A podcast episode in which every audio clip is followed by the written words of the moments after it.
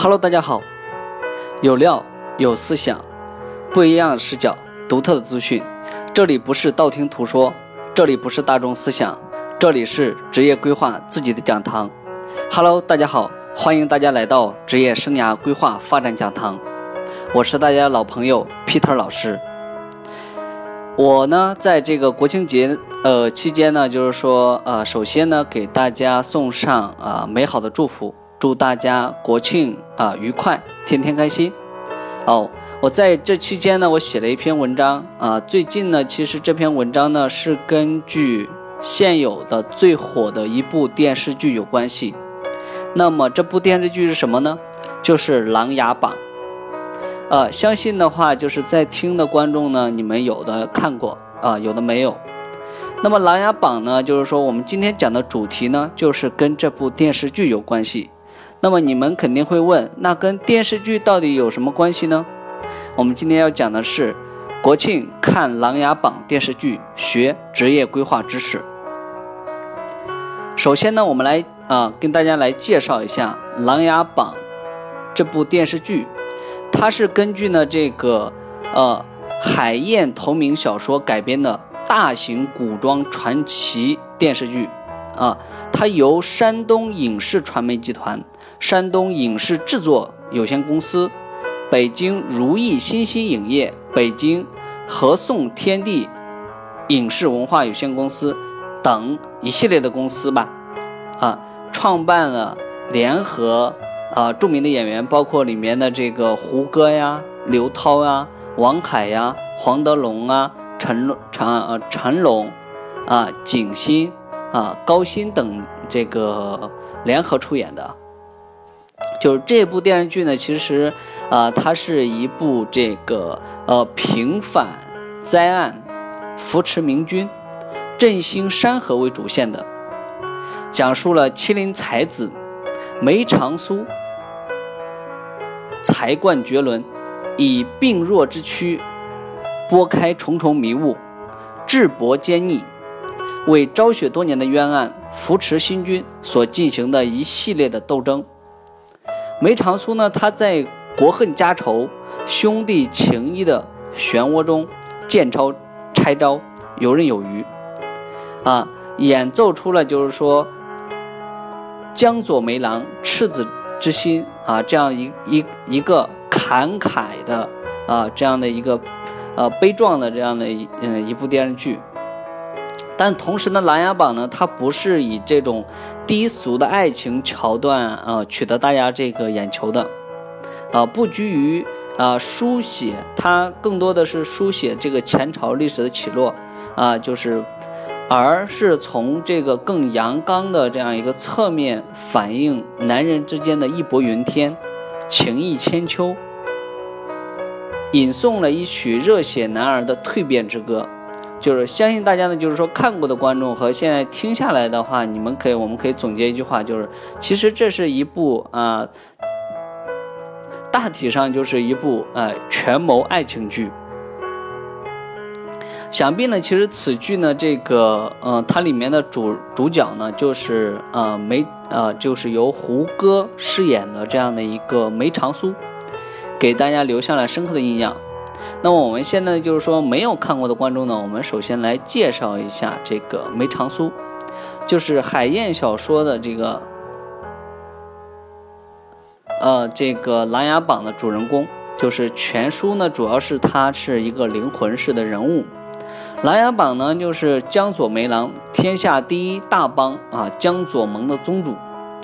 他前世呢，就是前为呢，就是说是这个赤焰军的少帅林殊，才华无双啊。后因这个梅岭惨案呢，就是说啊，身中火寒之毒啊，就把他的这个全部的面貌呢，就已经给啊烧的，就是呃不成人样了嘛。啊，后面呢，他又这个蛰伏江湖呢，就是说，啊，其大概的意思就是先隐蔽起来了。啊，虽这个病体缠身呢，就是说，但啊，这个容龄呢，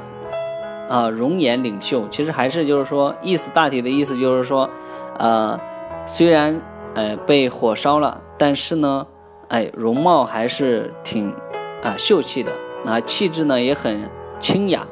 啊，心怀赤子，精通音律啊，才冠绝伦啊，婵居啊，他婵居呢就是说琅琊公子榜榜首啊，多年呢就是说为平多年的这个冤案呢，他以一介啊白衣之身化名这个苏哲。啊，就回到了金陵的帝都，也就是他当时的那个帝都，就是啊，在金陵，啊，以这个啊病弱之躯呢，就是说啊，涉入了种种的纷争啊，成为这个朝堂啊多方相揽的对象，啊，走上了这个雪冤与复仇的之路，啊，大体上的话，这就是这个啊主人公梅长苏啊，呃，意思呢，就是他呃，大体上大家听下来呢，就是这样的一个故事。啊，这就是这个主人公。那我相信呢，就是说，呃，讲到这里呢，其实大家对这个电视剧呢和主人公呢有了一定的了解。那如果没有看过的，那同时呢，就是说大家肯定还会听到这里呢会有疑问，那就是说，那我们今天讲的和职业规划又有什么关联呢？又有什么关系呢？好，那么呢，下面就让我们一起来看《琅琊榜》啊电视剧啊里面职业规划的相关知识吧。好，首先呢，就是说我们要从世界职业啊生涯规划咨询发展史来看。那在这个地方呢，就是我这个文章地方呢，我有个批注，就是向阳啊教育研究院啊这篇文章当时是他们呃来写的。那我现在呢，其实呢，呃里面的主要是职业规划的发展呢是有四个时期的，它经历了四个时期。第一个时期呢，就是最早的就是广义的参谋时期。第二个时期呢，就是狭义的职业指导；那么第三个时期呢，其实它就是职业生涯咨询；啊，第四个时期呢，就是职业生涯规划。那么我们接下来要说的就是广义的参谋时期，也就是追溯到呢公元十一世纪，百家宗师姜子牙他提出了“先谋后事者昌，先事后谋者亡”的经典论述。崇尚谋略和事前规划，在中华传统文化中，这个历史的发展具有重要的位置。不管是在政治、军事、商业等诸多领域被广泛运用。那么，古代的谋士呢，已是社会地位很高的一个职业群体。谈到职业规划呢，其实也叫做职业生涯。在学术界里面呢，也有很多人叫生涯规划。在有些地区，也有些人喜欢用人生规划来称呼，其实表达的都是同样的内容。啊，我们先来对职业规划进行一个简单的认识和了解。职业规划呢，它简称啊生涯规划也可以。那么啊，有的叫职业生涯设计，它是指什么呢？其实是指个人与组织相结合。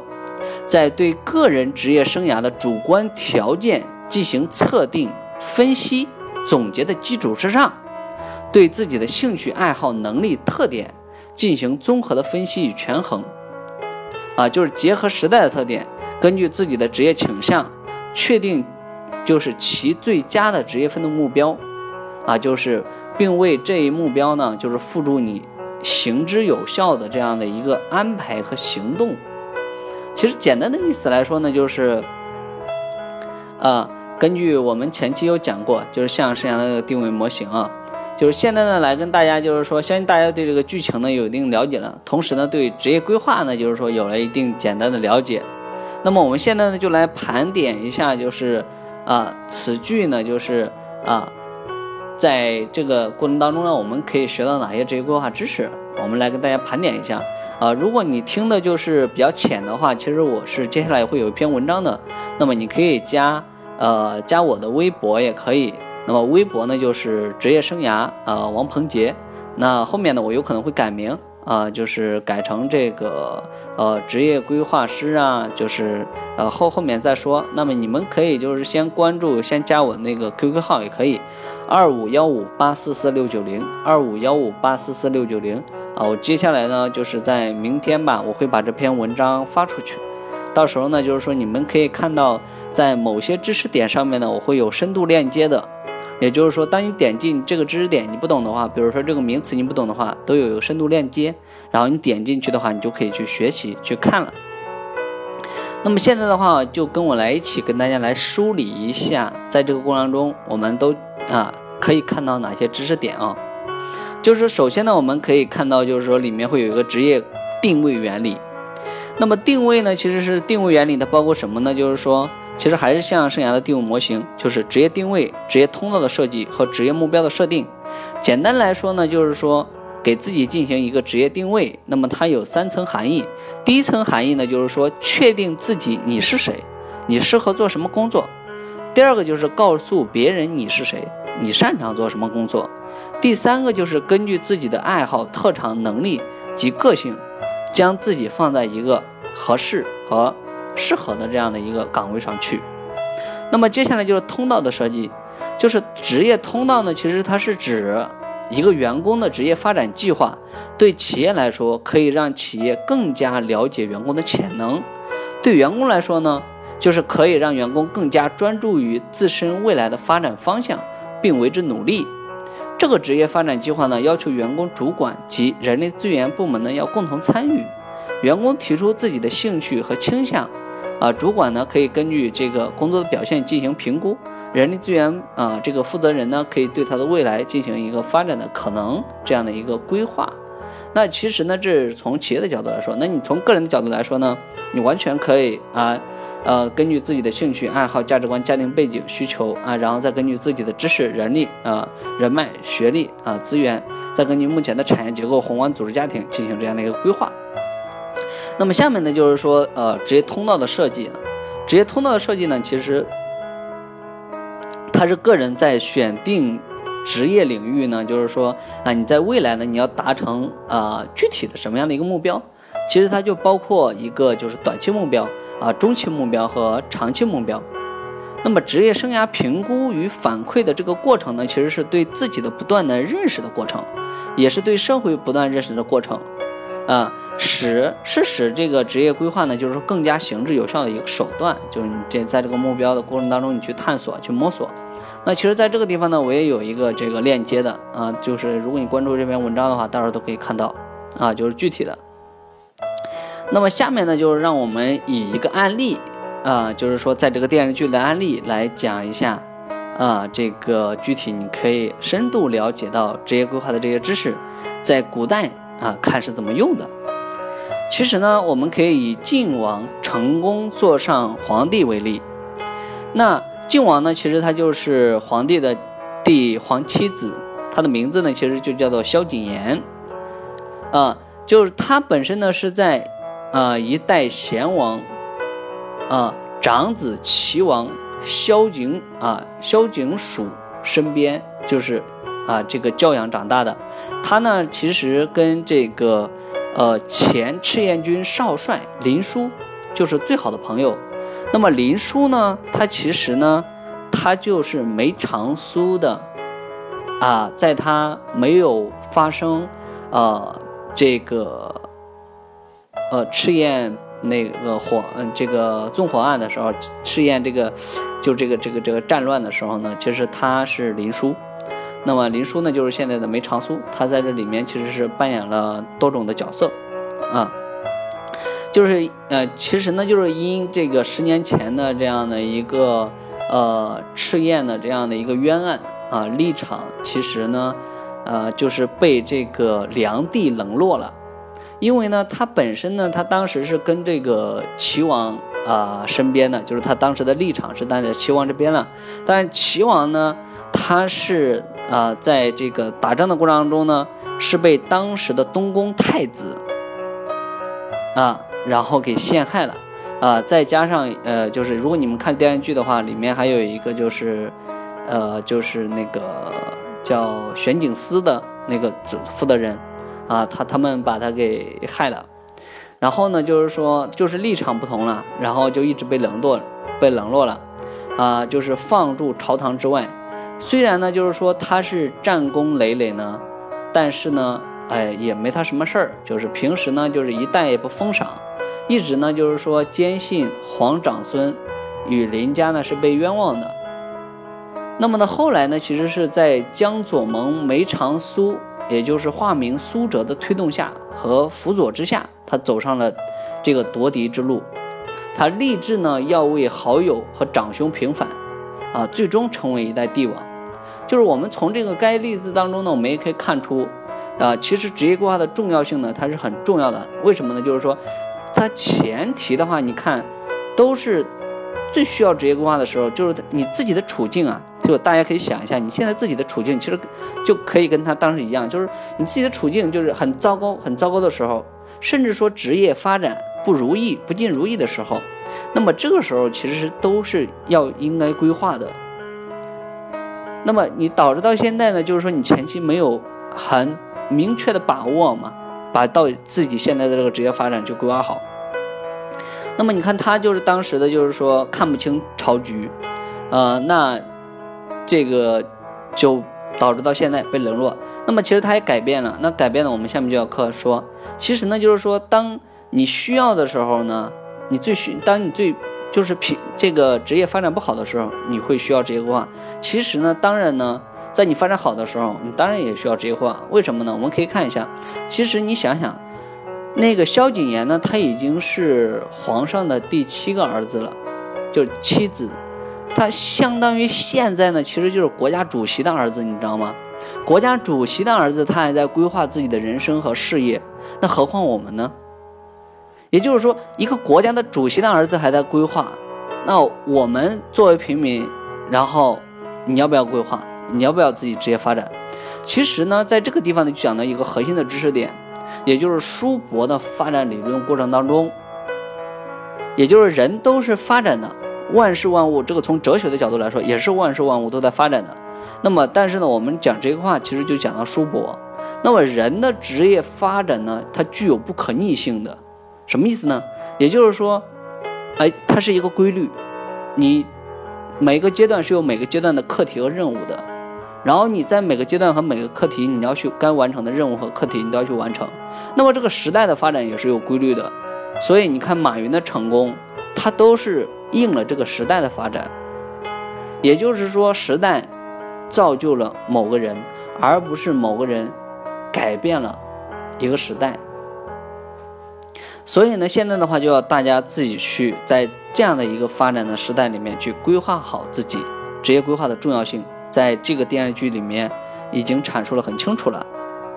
那么，如果你要关于更多的叔伯的发展阶段，那么关于他的很多的呃著名的论点的话，需要关注的话，那么的话，你们也可以加我的这个 Q 号二五幺五八四四六九零。呃，那么平时也可以跟我互动啊，或者是你在直接在这个呃这个喜马拉雅这个平台上呢，直接问我问题，我们都可以进行互动的，啊。那么接下来的话，其实的话，我们要讲的就是，起初呢，就会讲到这个职业定位、职业通道和职业目标设定呢。为什么？你看当初呢，这个呃萧景琰，也就是叫晋王。那么晋王呢，其实他当时在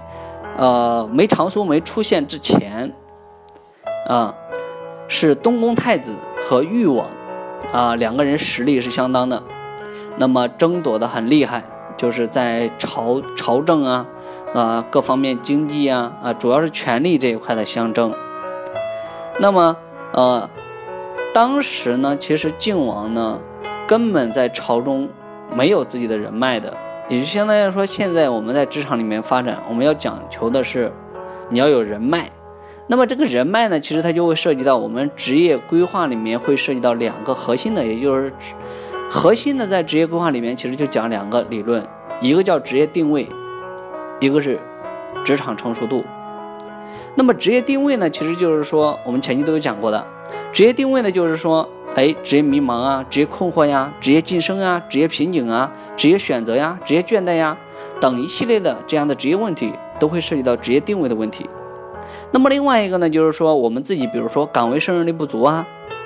然后呢，职场软实力不够啊，比如说沟通啊、情商啊、智商啊，那么这都通称为职场软实力。心态呀，那么这都是职场软实力的，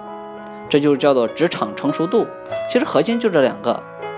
那么你看一下，就是说当时的这个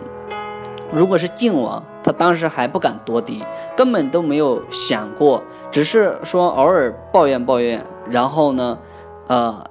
也不敢说去夺嫡啊、争功啊、发表言论呐，根本都没有这些，就是几乎是被冷落的啊。几乎是被冷落的，没有什么发言的权利的啊，包括下面的那些人都可以议论的，包括太监啊什么都可以议论他的，就没有什么地位，可可可以说是没有什么地位的。当时他根本就没有想过要去夺嫡。那其实呢，他夺嫡的出现呢，他的成熟度呢，其实是慢慢的是被林殊，也就是梅长苏锻炼出来的。梅长苏呢，其实是一直是隐性的，就是不想告诉他。然后我就是当前呢，就是以前的林殊，怕影响了他夺嫡的心智，啊，那么也就是说，慢慢的向他培养他，让他先做一些，啊，做一些事情，就是啊，梅长苏呢给他出谋划策。那么这个谋士呢，我们刚才讲到了，就在古代是有很高的地位的。那么其实就相当于说我们现在的做职业规划师嘛，做职业规划师呢，做做我们这个职业的。我们其实呢，现在是为个人的，那你其实你就到了一个国家，到了政治层面，其实也是有这个谋士、战略谋划的人的。你在企业里面其实是这个战略规划什么的访谈啊，你看现在咨询公司其实都相相对来说，相对啊古代的这种谋士一样，但是它跟这个有有一定的不一样，就是区别是在于呢，就是说，呃，现在更开放了吧。就是呃嗯，属于嗯现在的规划呢，属于呃第三个视角。以前的规划呢，其实是谁站在一个谋士站在谁的那一面就为谁讲话，其实是这样子的。那现在的话，就是说我们属于第三个视角，然后介于您本人和企业之间的，那么就更灵活一些，啊，更客观一些。那么讲到这里呢，其实是呃，就是呃，慢慢的给他做就是一些事情，让他呢有了一些积累。另外呢，也会给他安排安插了一些这个人手，啊，让他慢慢的去培养，建立他在朝廷中的一些人脉。啊，官场的人脉，这个叫官场的人脉。其实，在人脉的过程当中呢，我们提过有啊十几种人脉，啊兵缘人脉、血缘人脉、亲情、友情，啊同学情，呃同这这都叫人脉。然后呃同事，这都是你的人脉。人脉分这么多种，那么人脉的核心的价值呢，其实就是说价值交换。啊，能成为人脉的，就是说价值交换。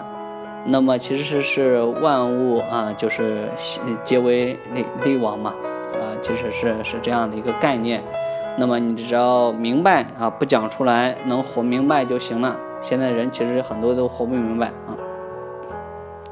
那么其实在这里呢，就是说，呃，慢慢的，第一，他有了这样的一个呃自己历练的经验，嗯，然后呢，再加上陛下对他的信任，就是慢慢慢慢的就是由他。啊，建立了一些信任，然后接下来呢，也有一些的呃，这个谋士啊，就是说梅长苏在帮他谋划。另外一块呢，啊，他自己呢，就是说母妃啊，在后面呢也来帮助他啊，给他的陛下建立很好的印象。那么这样子的话，他才有了啊一定的这样的信心，说啊。这就是在某个不同的阶段，他会有不同的目标。也就是当他觉得时机成熟了，你看他现在定的目标就是他要夺嫡。那么当时那个林殊呢，告诉他就是梅长苏告诉他的时候，你不要直接告诉你下面的人或者你周边的人你要夺嫡，而是说你要去做。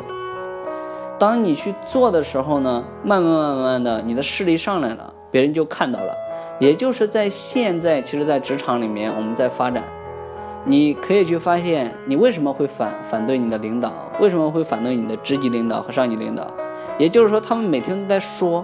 说的太多了。我们每天在搞什么战略，搞什么细节，搞什么规章制度，搞什么章程，搞什么人际，什么呃这这个那个的，都没有去做，说的比做的少。那么其实呢，也就是说，在这个职场里面，我们发展要做的多，说的少。这样子的话，用行动去胜过千言万语，那么我相信，作为你在职场里面一定会成功。那么接下来呢，其实在这个过程当中呢，啊，也就是说，啊，核心其实就是他的目标会随着他现有的能力，啊，人脉、精力，然后慢慢积累，慢慢积累，然后后面呢，才啊，在这个太在太子跟誉王相争的过程当中，啊，太子落败，那么最终，呃，在这个过程当中呢，其实都是啊，这个梅长苏，啊，这个谋士。他起到了很大的功劳，也就是这个主人公，他在这其中呢，也就是他在多次跟呃这个，因为他要隐蔽他的这个角色，隐蔽他之前的这个身份，那么这个地方呢，身份从啊这个梅长苏这个身份上面来说呢，啊其实也就相当于来说我们在职业里面的角色定位。也就是到现在为止，你会发现梅长苏他其实呢，他在不同的人的面前，他分的角色很明确的。那么在这个地方，其实他在誉王殿下面前，他就扮演自己是谋士；那么他在自己的苏宅里面，他就是之前的啊林殊啊，也有人叫他小苏。那么，当他给这个蒙大统领就是揭露他自己的身份的时候呢，就是平时他们俩闲聊的时候呢，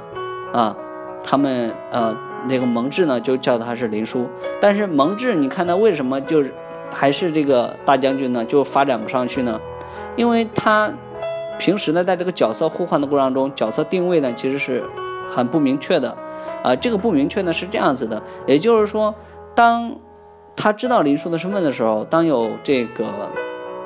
靖王在场的时候，他三他们他们三个人在聊天的过程中，其实靖王呃有一次呃说的话啊，就是比较那个也不算过火吧，就比较正常的，他站在他角度说的。但是这个嗯，但呃有点怀疑这个呃，就是有一件事情啊，就是那个呃太子啊火药那个火药库爆炸案那件事情。然后，呃，这个靖王呢就怀疑是林殊干的这件事情，但是呢，就是说被第一次是被这个，呃，这个公主劈了劈了一次，第二次呢是被这个林这个蒙挚他为这个苏先生说话。其实这个时候呢，嗯，那个苏先生就告诉他了，在靖王殿下面前，你是大将军。你是啊大将军，我是他的谋士，所以你不要总站在我这边说话，这样显得就是角色混乱了。也就是在现在，你会发现我们在工作的过程当中，为什么有的时候会出现矛盾？为为什么会有的时候是工作进展很慢？也就是说，你的角色定位不明确。角色定位不明不明确呢，其实是很多人都会犯的错误。那么你会说是我们本本身的。问题吗？不是的，是你一进这个部门，或者你进这家公司，是你的领导要赋予你的，你能干什么？这是你现在要干的。但有些人呢，就包括现在的很多，啊，我我有经历过。那在这里我们就不重点说。也就是说，你做什么样的岗位，每天在想着公司的战略啊，公司要怎么怎么发展，公司组织体制要怎么建设啊，公司怎么怎么怎么样。也就是说。这个时候，当你有抱怨的时候呢，是你改变不了的，因为这些事情都是要老板来改变的，或者要上级来改变的，你没办法去改变。所以这个时候，如果你定位清楚，你就定位我在这家公司是做这些东西的，我能得到这些东西，那么这家公司能给予我什么，就很清晰了，就没有哎，这个公司怎么怎么样，工资低，加班什么什么。那么加班，加班什么？你不愿意加班，那么你就换一个平台。那么你会说，老师你说的太容易了。那我告诉你，换工作很正常。那么也就是说，前提规划好。也就是说，在这个过程当中，我们前期有讲过内生涯和外生涯啊，你们可以去翻翻前面的。就是内生涯和外生涯呢，就是里面我们讲到，就是说啊，你自己内心到底想要的是什么东西，外在的到底是什么？也就是说，你自己当你自己想要的跟平台不匹配的时候，那么你比如说第一种是不匹配，是你匹配不了这个平台，那么你就去提升能力就好了，啊，还前提是这个企业还愿意要你。那么第二个呢，就是说当这个企业不匹配你的时候，那么你有能力，你就去选择更高的平台或者更好的平台。所以这个时候呢，就不要去抱怨。然后呢，另外一个呢，就是角色定位清楚。你现在比如说是主管，那你就干主管的活儿；你是经理，你就干经理的活儿。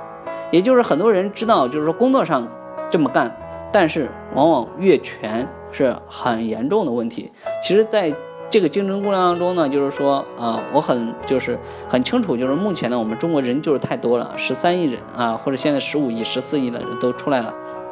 呃，有可能还有很多黑户都没有这个登记的。那其实呢，就是说竞争大，资源少，那这个时候就会对我们个人个体来讲，其实要求就更高。你要想更好的发展，那对你的个人的要求，就我们自己的要求，要自我管理，那么就会更高。你要这个职场软实力，不单是我们有能力了，能力只是说我们工作上面的能力。在这个时代，我跟你讲，就是说它已经马上要科技会取代能力的，也就是说未来呢。学习呢，或者是要具备什么样的思维？我其实前期有讲过这一点。未来呢，也就是说我们要具备几种能力啊。第一种能力的话，就是说解决问题的能力。也就是说，每每天很多人会抱怨，那抱怨什么呢？也就是说，但抱怨呢，就是说很有有多种原因造成吧。但是呢，我们也要抱着一种解决问题的心态去。为什么呢？其实你会发现呢，我前期有讲过这个。就是你翻，大家去翻一下上面的，就是说啊，我们有几种能力，这个我在这里就不讲了，就是翻一翻上一期的。那么其实呢，也就是说，呃，我们回归到啊，在这个故事当中，那么在这个过程当中呢，我们现在回归到就是说啊，晋王，他其实呢，就是说随着这个梅长苏谋士各方面条件成熟，就是一步一步慢慢慢慢慢慢的，最后走上了皇帝的这条道路。其实前期作为他个人，我们看电视剧也可以看出来，他们都会说啊，我们的前途是渺茫的，就是自己心里是没底的。其实呢，我们的目标呢都是分为短期目标和长期目标的。所以呢，如果当今天你迷茫了，那么你就告诉自己，做一下手下和眼前的事情，活在未来，那么交给以后去做。也就是说，当你过度的考虑到未来怎么发展的时候，而现在没有考虑怎么做的时问题的时候，那么你的未来终将不复存在，终将不复出现。也就是说，我们前期讲的，你要想有道的进入道的层面，必须要有术的能力，所以一定要踏实，按部就班的去做一些基础性的工作，这些都是给你更好的积累和积淀。好，那么其实呢，就是说靖王这段呢，我们就讲结束了。那么在这里呢，其实大家都可以学到，就是说一个职业定位的原理。那么职业定位的原理呢，我们讲到职业定位、职业通道设计和职业目标的设定。那么在这个过程当中呢，我们讲到了职业定位的里啊，就是说在职场里面，我们讲两个核心的，一个是职业定位，一个是职业通道。呃，一不是一个职业定位，一个是职场成熟度，就是在职业里面我们解决这两大核心问题，也就是人。那么职业呢，其实是就是从我们二十八岁到呃六十五岁，其实长达四十多年的职业发展，那么其实它都会影响我们人的一生的这样的一个重要的阶段，长达四十多年。那么其实呢，在前期呢，我们都有讲过叔伯的这样的一个发展啊阶段理论，也就是说叔伯的发展阶段前期我们有讲过。其实在这个过程当中呢，就是说。啊，就是长期目标、短期目标啊。那么在不同的阶段呢，有不同的课题和任务。在这里呢，我们没有详细的讲，所以呢，就是说大家都可以去翻一翻前面的啊，或者是呢，待会儿我给大家推荐一本书，你们都可以看看啊。这样子的话，你们会对我今天讲的东西呢，会有深入的了解。那么我相信呢，在职场里面，如果担任呃做过一段时间工作的，或者是长达啊有十几年工作以上的工龄的人呢，呃，会对这个职业有更好的理解。那同样呢，也有三四年的，也一定有一些理解，但是呢，这个认知呢，有可能会有一些比较浅啊。那么这都是很正常的，所以呢，就是说我们要正视我们当下的这样的一个现状。好，那么下面呢，我们就讲到林殊啊。那么林殊呢，其实他就是梅长苏。梅长苏呢，他其实是在他的这个案例过程当中，我们可以学到什么呢？啊，我刚才讲了角色定位，那么角色扮演。那么其实就是戏如人生，人生如戏。那么在他这个过程当中呢，其实他一方面是为欲望效力，一方面呢为晋王效力，一方面呢又是同时就是为自己效力。那么其实呢，他在誉王面前呢，在这个沟通的过程中呢，他就其实用到了访谈技术。访就是到现在我们叫访谈技术，其实那个时候，现在呢其实是还有 NLP 沟通技术。你有没有看到？其实他都会把欲望每次的怀疑、每次的敌意，化作另一面，化作好的一面。NLP 这门技术呢，其实它就讲的是一种模式，就是神经语言模式。比如说，你今天告诉我说，我今天起得太晚了，怕影响我迟到，怕影呃，我今天起得太晚了，我快要迟到了，我迟到心情很不好。那其实呢，比如说，这是你会这样去思考问题，也就是说，迟到，那么就是会造成心情不好。那么心情不好呢，这就是我们人的一个这样的思维。比如说，我起得晚了，然后怕迟到，迟到我就心情不好，这是这样的一个模式。那么其实呢，从 NLP 的角度来说呢，它其实就是从另一面来说。你换个角度去思考问题，这样的话你会活得很愉快。那么呢，这是从个人角度来说，什么意思呢？就是说，比如说，啊，有的人比较开朗一点，你从另外一个角度来说，虽然我今天起晚了，啊，有可能会迟到，也有可能不会迟到，但是呢，我相信呢，就是说，有可能在迟到过程当中呢，哎，我这一次呢就吸取教训，或者是呢，哎，我在路上遇到一个美女啊，那你有可能会说，哎，老人讲的比较扯一点，那就是大概这个意思。那我们举一个比较合理的这个案例。其实呢，这个访谈沟通的过程当中呢，就是它更多的其实就用于我们人与人之间的沟通。啊，沟通呢，就是说，呃，在这个过程当中，你有一个反面的意见，然后他会从另外一个，呃，就是从你的反面的反面来告诉你这个东西是好的。其实大家的话可以去看，呃，这个呃梅长苏和这个誉王的这个沟通过程中。啊，那么在这里呢，其实我也会给大家来讲一下，就是模式呢，其实是就是我们自己惯有的，从小的时候就已经被建立了这个东西这么出现，然后会导致什么样的结果？也就是你当你每次遇到这样的事情的时候，你都会有这样的思维。所以呢，NLP 就是改变你的思维啊，它也不是改变你思维，就是让你从思维的另一面去考虑问题。这样子的话，你的生活和工作就会很愉快。好。那么在这里呢，其实呢，它也用到了访谈技术了。访谈技术呢，这就是在我们职业规划里面的，就是叔伯的非止非止非非止。你看他在每次跟，因为谋事嘛，跟我们职业规划其实是一样的。到现在为止，因为是什么呢？就是说，你要了解用访谈的原理，让对方来回答啊，他现在的现状，你的困惑。那么根据你的现状，你的困惑。来引导你，给你提供信息，让你自己来做决策。那么这就是访谈的核心所在，而并不是说急于巴拉的要告诉对方你要这么做，你要那么做。啊，但这个地方呢，其实是就嗯，大家可以看，就是这部电视剧呢，就是说呃，首映就是第一集就是会有一个琅琊阁，琅琊阁的阁主，他们就是主要是解决天下所有的事情的。那么也就是说，你有什么困惑啊？你写个小纸条或者飞鸽传书到他蓝牙阁上，蓝牙阁就一个星期之内，啊，大概叫一周吧，啊，就来给你解决。也就相当于说我们现在咨询流程一样的，你把你的问题反馈给我们，通过我们专业的问卷，那我们呢经过一周之后分析完之后，来给你进行一个反馈。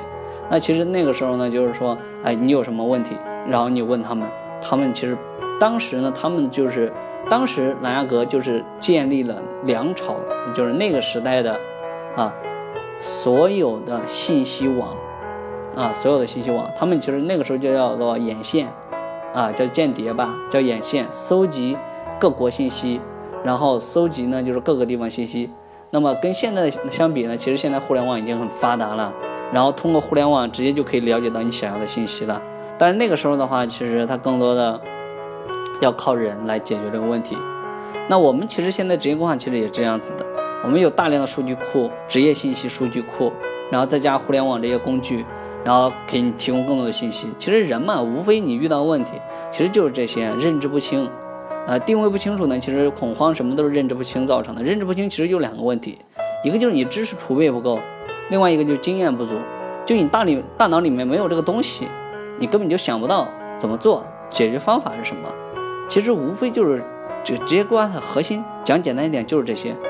那么讲讲难一点呢，其实就会讲很多东西。其实核心就是这点，嗯。那么下面呢，其实是他在这个过程当中呢，他还懂人的性格。你看，在这个梅长苏呢，他在出谋划策的过程中，他把各个人物角色，然后不同的人物角色都拿捏得很透，包括皇帝怎么想的，这思维是怎么弄的，然后出现这件事情的前因后果，然后会造成的什么样的这个呃隐性的东西，啊，都分析的头头是道。这就是作为一个现代的职业规划师所要具备的，啊，要有理性的分析。掌握更多的数据，有更多的经验，那么，那么下面呢？其实它里面还涉及到一些心理学了，就心理学，就跟现在的职业心理学和心理学。其实古代呢，它更多的是古代的识啊识人术，那么现在呢，其实大部分都会运用到性格分析的工具，就是一些 MBTI 职业分类，霍兰德，那么还有一些呃其他的这种性格分呃九型啊，作为就是这种娱乐用的，还有这个呃笔记识人呐。啊，还有这个算命啊，其实都都算作这个古代识人术里面，但是现在的基本上都是用现在的科学工具了，MBTI、霍兰德了，还有其他的那个九型都在我们职业规划里面作为娱乐用的，还有的人是用星座呀，这这这这都是这个娱乐用的啊。那么呢，其实，在每一个角色的发展呢，它的本质呢，毋庸置疑呢，就是说在现在的职场发展过程当中，本质核心就是竞争。等一系列问题的呈现，那么其实到现在的这个职业发展过程当中呢，我们通过这个电视剧呢，我们都可以看到，其实在这个过程当中呢，你要懂得去，在整个大的系统里面，这个整个大的系统是什么呢？就他们当时国家发展是这样子的，那么他们的人，这里面每个角色的人物，他都会这样，就是根据现有的环境，他们去整合资源，啊，他们去你去搞人情世故。啊，他们去塑造核心竞争力，去找合作，其实跟我们现在的这个市场发展是一样的，我们这个时代是一样的。其实，整个人类的发展呢，经历三个时期。第一个时期就是说最早的农业的发展那个时期，那么第二个时期就是工业革命，那么第三个呢就是信息。那其实信息呢就是现在的互联网。那就是说，每个时代的发展呢，它造就了现在每个时代的我们这个人该怎么发展，就是它改变了我们的生活方式和思维模式，也就是说，改变了现有的资源的整合。那么我们在这个过程当中呢，其实你就要顺势，因为你改不了这个系，改变不了这个系统。你看，就是说，当互联网来临的时候，现在的互联网加 O2O 呢，其实是一个伪命题。怎么说呢？因为你互联网加，你当你只是说。你互联网它是提供信息价值的，那么传统企业呢，它是提供实用价值的。当你互联网你本身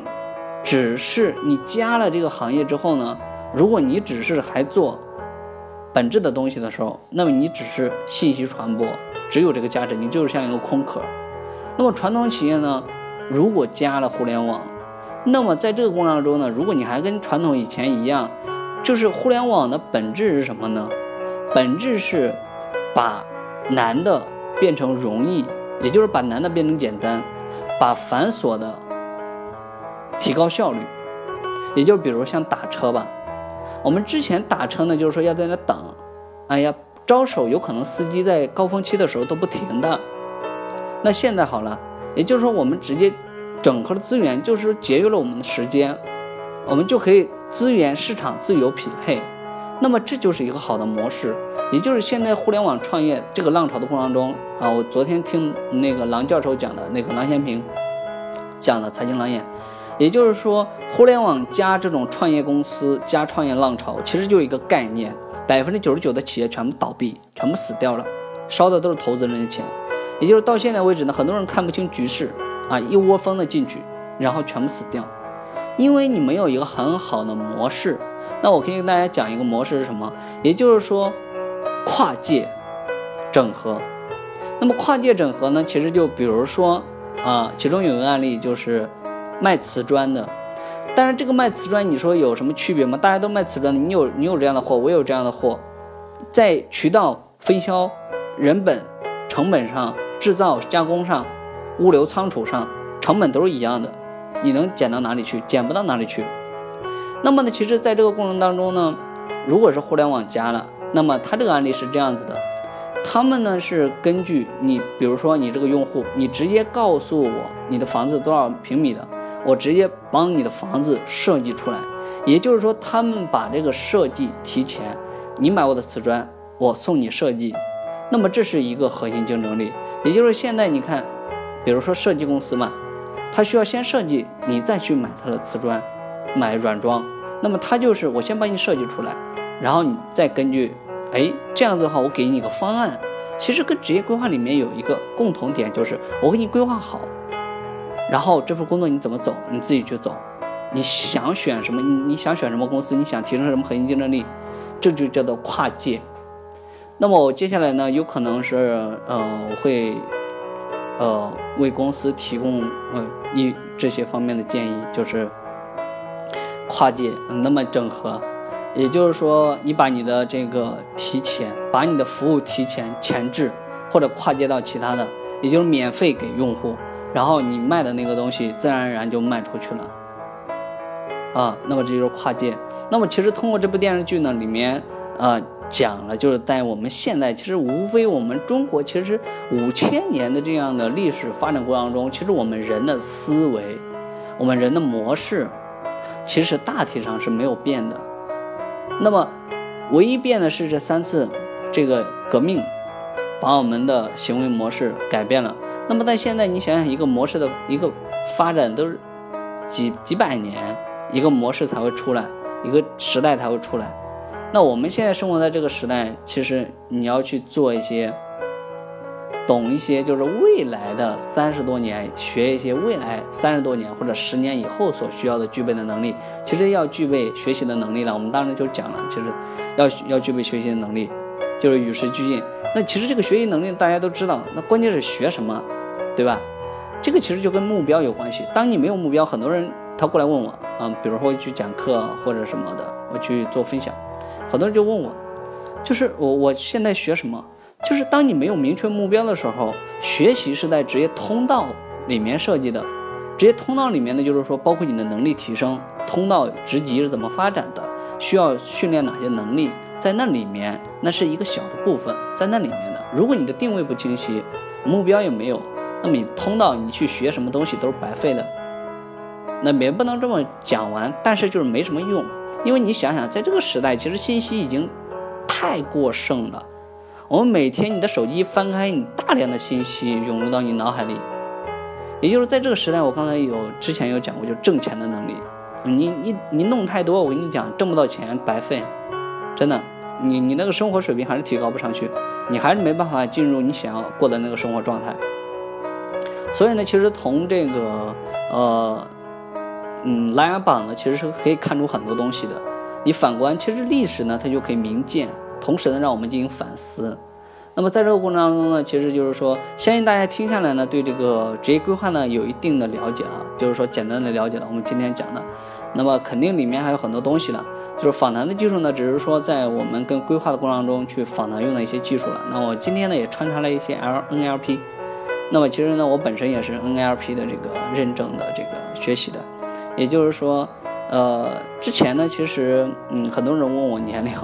呃，也有说我是三十多岁的，也有说我是二十多岁的。那在这里就不方便告诉大家了，就是职业年龄，然后是你们觉得多少岁就多少岁好了。然后另外一点呢，就是说，呃，其实呢，还是刚才那句话，啊，人生如戏，那个职场也是如戏的，戏如人生。那么其实，在这个过程当中呢，我接下来还有一篇文章，在这个地方会有一个链接。就是胡歌本人的发展，